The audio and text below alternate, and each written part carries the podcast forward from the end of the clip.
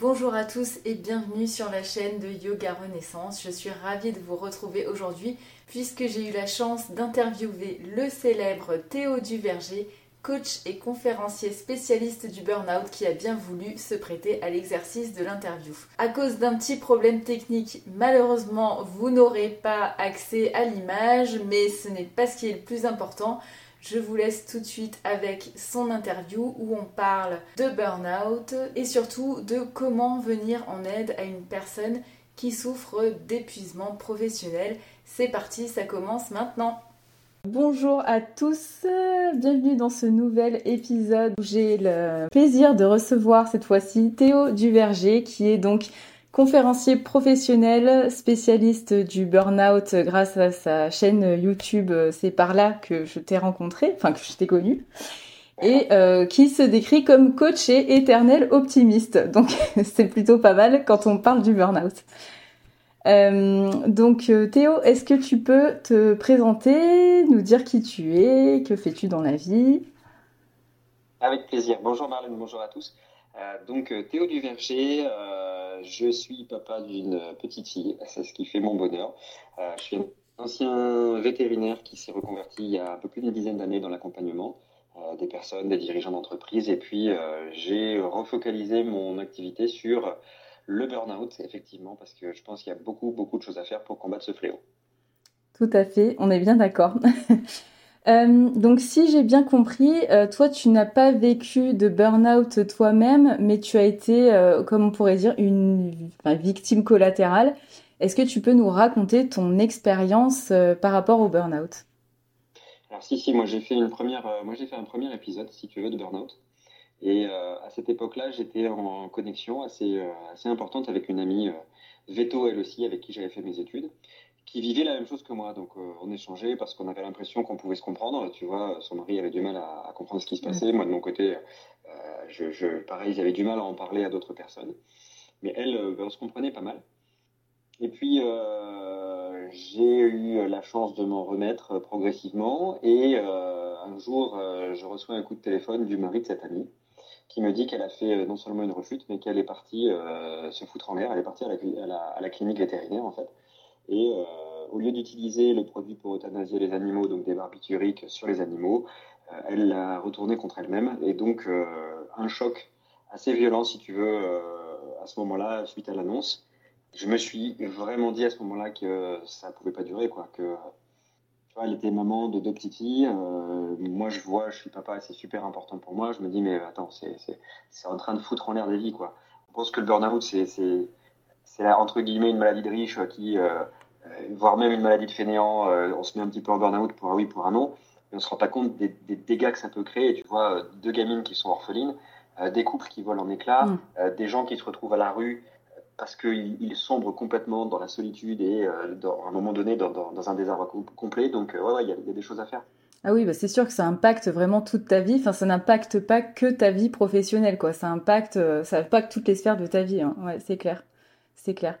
Et euh, du coup, euh, tu, suite à ça, tu t'es senti euh, appelé par une mission de vie? Comment ça s'est passé en fait, ah, ton, ton, cheminement Parce que je suppose que tu n'as pas tout claqué, enfin ta vie, ta vie professionnelle du jour au lendemain. Comment ton cheminement ça s'est passé? Un petit peu Comment tu as trouvé cette nouvelle mission de, de vie, si on peut appeler ça comme ça? Bah, C'est exactement ça en fait. je me suis, je me suis je dis toujours, ce coup de téléphone que j'ai reçu, il a été à double impact. Premier impact, évidemment, bah, tu, pleures tout ce que tu peux pleurer parce que tu perds quelqu'un de proche. Deuxième impact, tu te dis, ok, c'est le moment ou jamais de faire quelque chose. Quoi. Et euh, j'ai toujours été passionné par euh, le fonctionnement humain, c'est-à-dire comment les gens interagissent, comment on comprend les choses, comment on évolue. Et déjà, je me souviens quand j'étais veto, j'étais passionné aussi d'éthologie, tu vois, du comportement mmh. des animaux. Donc, partant de ce moment-là, ça a été vraiment le signal de, ok, on va, on va se focaliser sur le comportement humain. Et comme je suis une espèce de boulimique de, connaissances, ben, j'ai commencé à me former. Alors, dans des, dans des écoles, hein, je me suis formé, euh, dans, des, dans des académies, et puis je me suis formé beaucoup tout seul. J'adore bouquiner, j'adore euh, euh, vraiment apprendre. Donc, on est passé par des néagrammes, l'approche ESCOM, l'hypnose, l'analyse transactionnelle, les thérapies cognitives comportementales, même des trucs un peu plus exotiques parfois. Et euh, j'ai eu la chance d'ouvrir un cabinet assez rapidement. Et euh, sur ce cabinet-là, bah, pareil, j'avais beaucoup, beaucoup, beaucoup de, de, personnes qui venaient avec des problématiques liées à la confiance en elles et notamment au travail et à des processus de euh, pré-burnout, burn-in. Et puis progressivement, j'ai travaillé avec des dirigeants d'entreprise qui étaient tous à la limite aussi. Et c'est comme ça qu'on a vraiment recentré l'activité là-dessus. Et tu as ouvert ton cabinet en quelle année? Ça fait un petit moment que tu fais ça, il me semble. je crois, ouais. Ouais, ça fait 2013, je crois que j'avais mon premier cabinet dans le 17e à Paris. J'en avais ouvert un deuxième euh, quelques années plus tard dans le premier. Et puis, euh, tu vois, progressivement, j'ai quitté le métier de vétérinaire au bout d'un an ou deux parce que je ne pouvais plus faire les deux, quoi. Et vétérinaire et accompagnant, c'était compliqué. Je ne sais pas si tu as entendu, mais il y a le voisin qui s'est dit que c'était une bonne idée de faire des travaux aujourd'hui. Eh ben, eh ben non, écoute, j'entends pas. Donc, euh, tant mieux. tant mieux. Euh, euh, donc toi, tu euh, est-ce que est-ce que tu veux nous parler un petit peu de ton propre burn-out avant qu'on commence à évoluer sur le sujet euh, du, burn-out vu de l'extérieur? Un, truc très classique, tu, tu, accumules du stress pendant une période de temps assez longue. Alors moi, le stress, c'est l'histoire de ma vie. Hein. Je sais de par mon éducation. Et puis, à un moment donné, on t'en demande toujours plus, plus, t'en fais plus tu as l'impression qu'à un moment donné, tu sais plus si on t'en demande plus ou si c'est toi qui te mets la barre très haute. Mm. Et à un moment donné, il y a une goutte d'eau qui fait que bah, tu n'arrives plus à te lever le matin. Euh, il y a des réveils qui sonnent, mais tu les entends pas. Ton corps ne répond plus. Et là, euh, ouais, il y a, y, a, vraiment quelque chose, euh, y a vraiment quelque chose qui fonctionne pas. Alors, c'est quand tu es jeune et que ça t'arrive, tu vois, moi j'avais moins de 30 ans. ouais, je, tu t'inquiètes, tu t'inquiètes vraiment au niveau physiologique. Même, je me suis dit, j'ai, ça y est, je, suis condamné, quoi. Bah, surtout quand.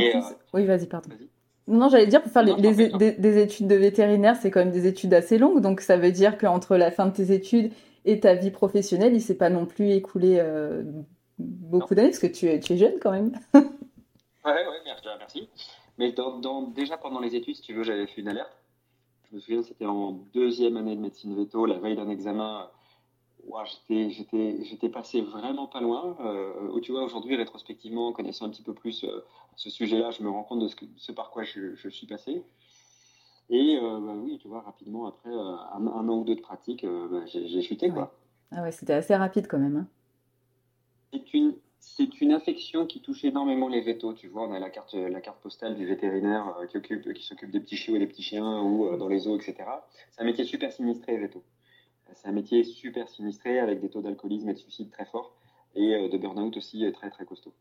Bah, ça m'étonne pas parce que, euh, moi personnellement, quand j'emmène euh, mes, animaux chez le vétérinaire, tu les vois toujours qui courent dans tous les sens et puis les gens qui n'ont pas forcément la reconnaissance, il faut s'occuper de leur animal vite, tout de suite, maintenant. Enfin, j'ai l'impression qu'il y a vraiment beaucoup de pression. C'est un milieu et puis, comme tu dis, pas reconnu parce, que peut-être parce que vous travaillez avec des animaux et que euh, c'est pas comme les médecins ou les infirmières où on entend beaucoup parler, parce que forcément c'est humain à humain.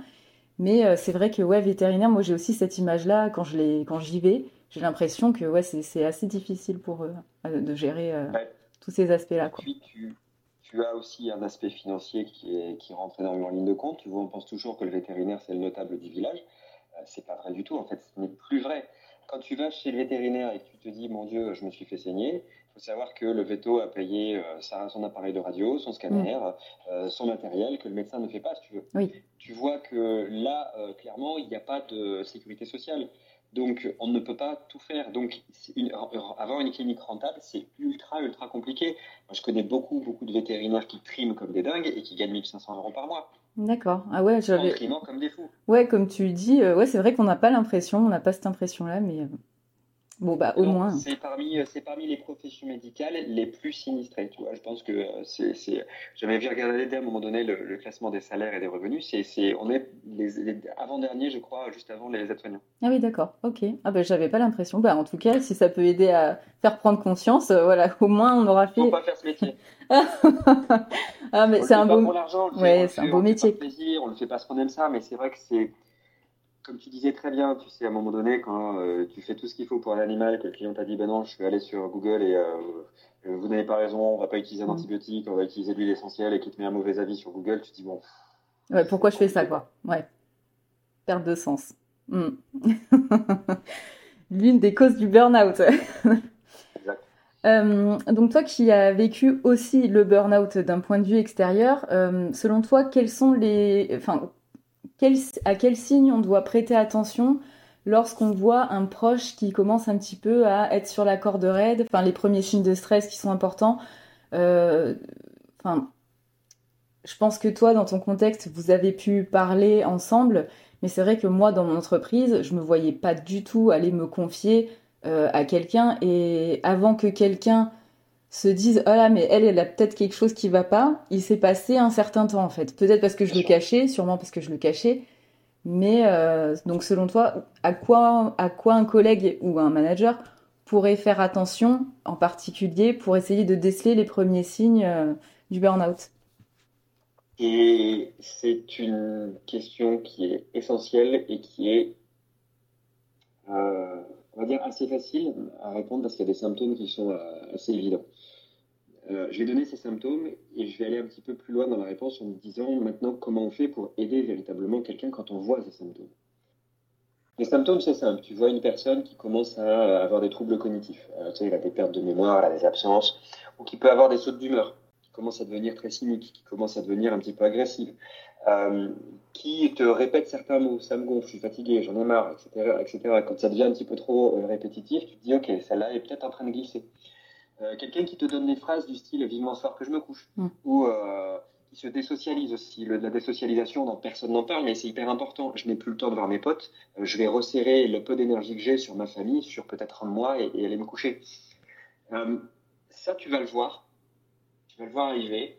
Mais maintenant, comment tu vas aider une personne à prendre conscience de ça? Mm. C'est super compliqué ça. Autant voir les signes, c'est facile, autant aider une personne euh, à, lui dire hey Coco, là il faut vraiment que tu t'arrêtes. C'est plus compliqué parce qu'il faut une proximité dans la relation. Et effectivement, moi j'avais la chance d'avoir cette amie avec qui euh, bah, j'avais cette proximité. Parfois, tu n'as pas cette proximité-là avec des collègues. Euh, les RH sont de mieux en mieux formés quand même, attention. tu vois, moi je vois en, en, travaillant beaucoup en entreprise, les RH sont de mieux en mieux formés, mais est-ce que les RH aussi vont avoir, entre guillemets, le cran d'aller voir la personne et lui sonner le glas et dire attends c'est pour ton bien que là euh, je, t'invite vraiment à t'arrêter prendre du recul etc c'est compliqué. On appelle ça faire des ruptures de schéma des ruptures de pattern en fait. Parce que la personne qui est en burn-out c'est la dernière à le savoir. Oui. C'est la dernière à le savoir. Elle elle est tellement enfermée dans une bulle que s'il n'y a pas quelqu'un qui parfois la secoue un petit peu pour lui dire là je t'ordonne de me rendre ton ordinateur et de rentrer chez toi tu vois, à ce point-là, hein. ben, ça, va, ça va être compliqué pour elle de s'arrêter. J'ai vu un cas comme ça, euh, la semaine dernière, j'intervenais euh, euh, dans un syndicat d'experts comptables, et il y a une personne qui a, expliqué ça, qui a dit, ben moi j'ai une collaboratrice, je, vraiment, je, lui ai vraiment confisqué son ordinateur. Je lui ai confisqué son ordinateur, je lui ai interdit de partir plus, à plus de 18 heures du boulot, etc. etc. Mm. Quoi. Et heureusement qu'elle avait, j'allais dire, cette autorité bienveillante pour pouvoir le faire. Mm, mm. C'est des mots importants, hein. autorité, bienveillance, c'est pas contradictoire. Oui, non mais on est d'accord, on est d'accord. Bah, c'est vrai que, ouais, quand on est en burn-out, euh, moi je me rappelle, je pense que effectivement, même si moi mes collègues m'avaient dit, euh, bah non, euh, détends-toi, machin, en fait, on, moi je l'avais pris mal parce que je me disais, bah quoi, qu'est-ce qu'il y a, je fais mal mon boulot, pourquoi tu me dis de, rentrer chez moi? Donc c'est vrai que je pense, ouais, qu'en tant que personne extérieure, c'est dur effectivement, comme tu disais, de sensibiliser, de dire, enfin, même moi, quand je suis allée voir une psychologue et qu'elle m'a dit, madame, il faut vous arrêter, là, vous êtes en plein burn-out, je dit, mais non, non, non, non, je vais continuer, pas moi, et j'ai encore attendu, tu vois, euh, trois mois, quoi, jusqu'à ce que vraiment, euh, bah, je puisse plus, quoi.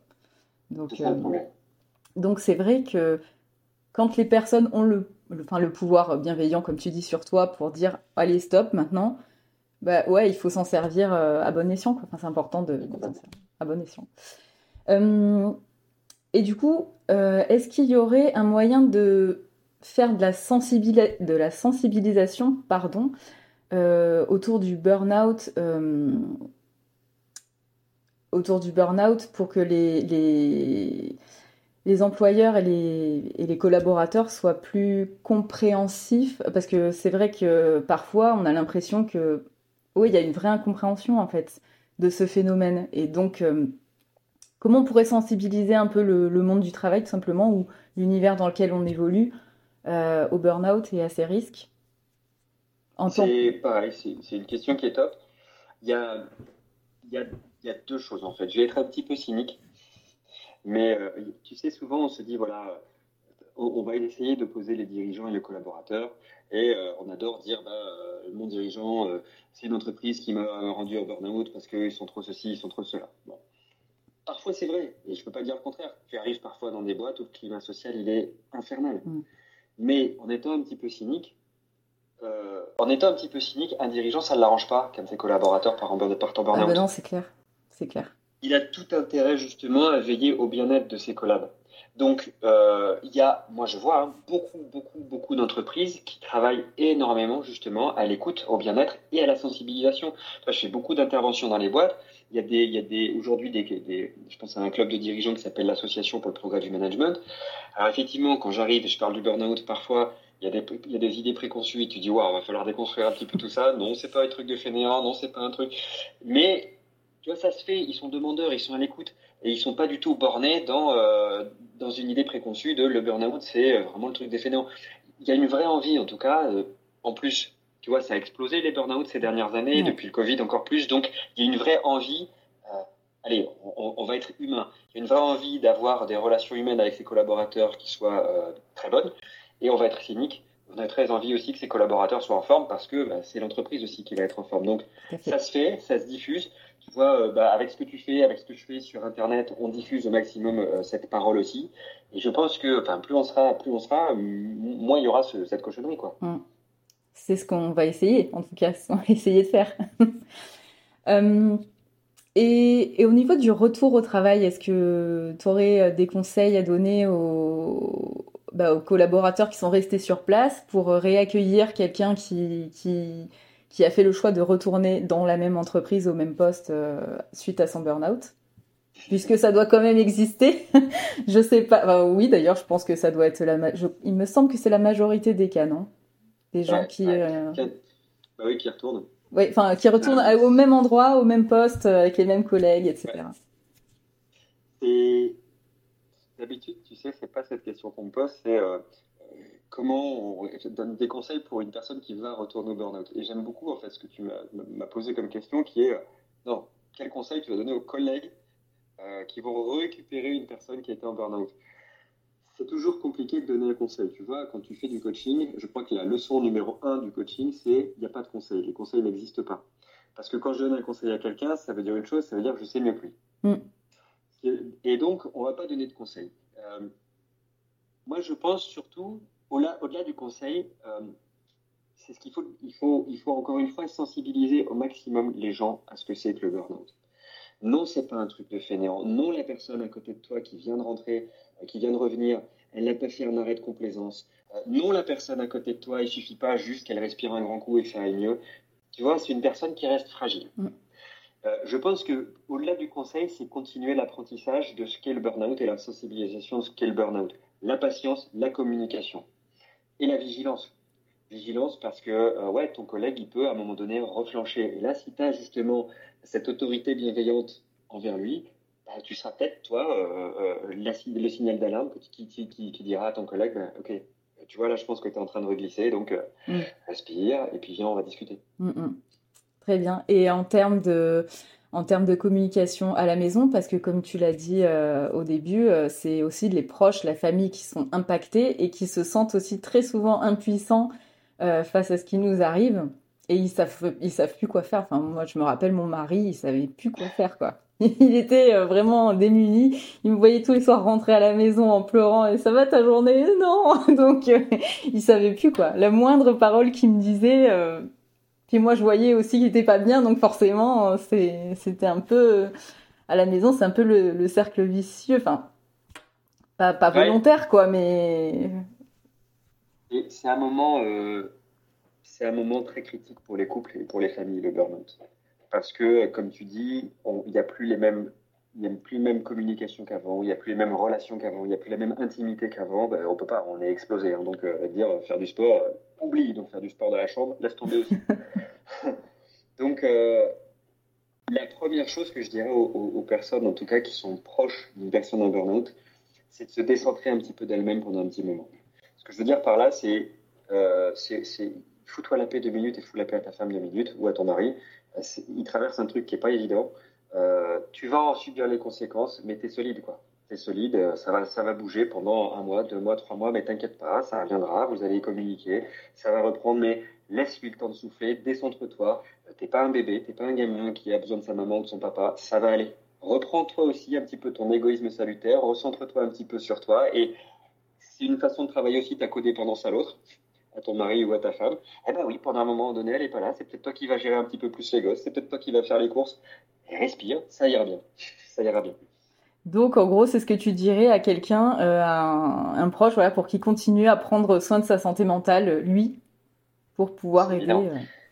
Ouais, tu sais, parce qu'il y a, il y a malheureusement, alors ça pareil, dans les, les, dynamiques de couple, on pourrait en parler pendant des heures, c'est toujours très passionnant, mais il y a souvent dans les dynamiques de couple le besoin plein de besoins qui sont nourris de par ce que l'autre va t'apporter.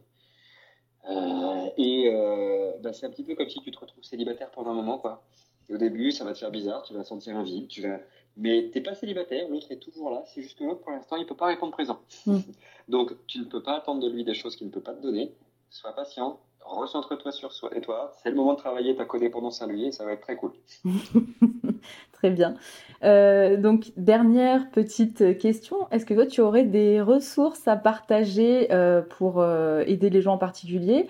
Des choses qui ont changé ta vie, des choses qui t'ont aidé, des petits coups de cœur, que ce soit livres, des films, un peu culture? Qu'est-ce que, qu'est-ce que tu pourrais nous... Ah Qu'est-ce que tu ah. pourrais nous offrir ah. Parce que moi, j'adore les. Bah voilà, j'ai compris que tu aimais les livres, lire, tout ça, donc tu avais l'air d'être quelqu'un qui a un grand horizon culturel. Donc, si tu as des choses à nous partager, n'hésite pas. J'adore. Euh, plein de trucs. Plein de, Alors, au niveau bouquin, je pense que le bouquin qui a été pour moi le, premier électrochoc, c'est un roman qui s'appelle Le Messie récalcitrant. Euh, c'est Richard Bach, l'auteur.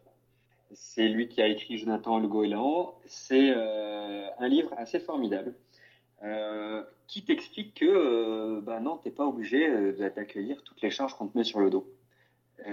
c'est l'histoire de quelqu'un qui, on va dire, t'es un messie, il fait bah, je fais ce que je veux, quoi, en fait. Hein. Mm. C'est assez intéressant pour tous les burn-outés qui toujours prennent l'étendard et vont combattre et sont les premiers de la classe et ceci et cela. Ça remet un petit peu les choses en place. L'autre ressource que, et d'ailleurs j'apprécie beaucoup euh, Fabrice, il nous regarde, euh, je lui fais un grand coucou. Le, livre de Fabrice Midal, il est, euh, il est assez chouette là-dessus. Foutez-vous la paix. Mm. Tu vois, quand tu regardes les, principes de ce que Fabrice explique, donc Foutez-vous la paix, c'est, chaque personne qui fait un burn-out devrait lire ce livre, je pense, parce qu'il y a, y a tout dedans. Il y a vraiment tout. Il y a tout pour résoudre la partie psy. Euh, maintenant, le burn-out, si tu l'attaques que par la partie psy, à mon sens, il va te manquer une chose. Euh, ça peut être intéressant d'aller regarder aussi euh, des éléments sur bah, l'efficience personnelle et professionnelle.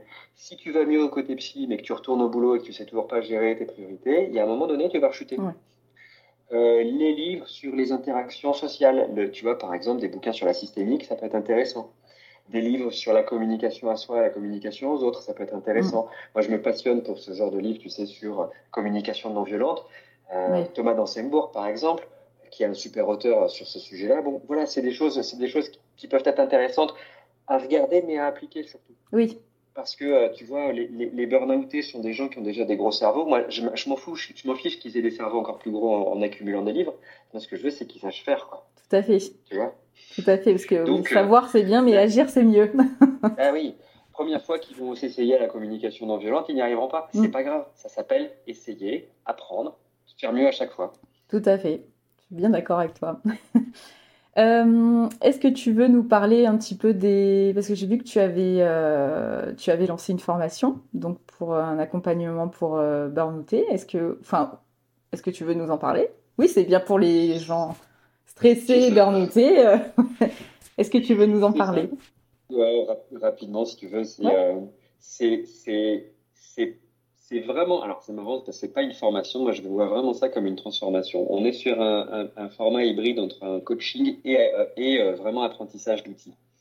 Où on va mettre vraiment dans les, dans les bras de la personne qu'on va accompagner toute la séquence qui, à mon sens, est essentielle pour non pas quitter le burn-out, parce que ça, tout le monde veut quitter le burn-out et ça, c'est assez facile de faire, mais surtout, nous, notre promesse, elle est sur ne jamais rechuter.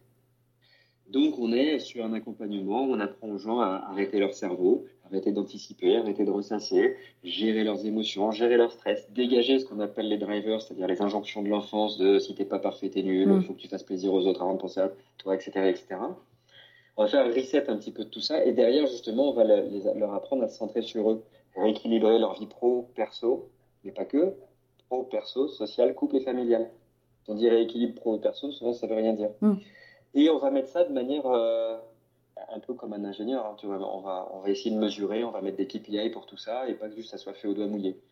Et, euh, et ça va aller jusqu'à euh, un bilan d'appétence. Quoi, tu vois, est-ce que je suis vraiment bien dans mon métier ou est-ce que j'essaie de faire rentrer un rond dans un carré? Moi, mon job, c'est vraiment de faire en sorte que les gens ne rechutent pas dans le burn-out. Mm. Et donc, souvent, nous, on accompagne très peu les primo-burnoutés, j'allais dire, parce que souvent, bah, ils, ils, vont vers des solutions habituelles, psy, thérapeute, etc on va plus vers les gens qui ont déjà fait une rechute et qui mm. se disent bon, attends, là il manque un truc. Ouais, j'ai loupé quelque chose. ouais, et vraiment, nous on dit voilà, vous sortez de chez nous et vous serez costaud, quoi, véritablement. Et quand je dis être costaud, c'est, c'est pas être un bloc, c'est être capable d'assurer vos émotions, de dire euh, là ça va pas, mais de l'assumer et pas de se cacher. Tout à fait. Très bien. Un petit mot de la fin? J'étais super content, en tout cas, de faire cette interview. Bah, écoute, moi aussi, un plaisir. Voilà, c'est la fin de cette interview. J'espère qu'elle vous a plu. En tout cas, moi j'ai appris plein de choses avec Théo, donc je le remercie encore une fois d'avoir bien voulu répondre à mes questions. Je vous mets le lien vers le site de Théo en barre d'infos si vous regardez sur YouTube ou vous pourrez aussi la retrouver sur mon blog www.yoga-renaissance.com. Je mettrai tous les liens et tout ce qu'il faut pour que vous puissiez retrouver Théo sur son site et sur ses différents réseaux sociaux. Si vous souhaitez aller un petit peu plus loin sur la gestion du stress, j'ai mis au point spécialement pour vous un e-book qui vous explique et qui vous donne des méthodes pour mieux gérer votre stress en seulement 15 minutes par jour. Pareil, je vous mets le lien en description juste en dessous. Je vous souhaite une très bonne journée, je vous remercie d'avoir regardé cette vidéo jusqu'au bout et je vous dis à très bientôt. Ciao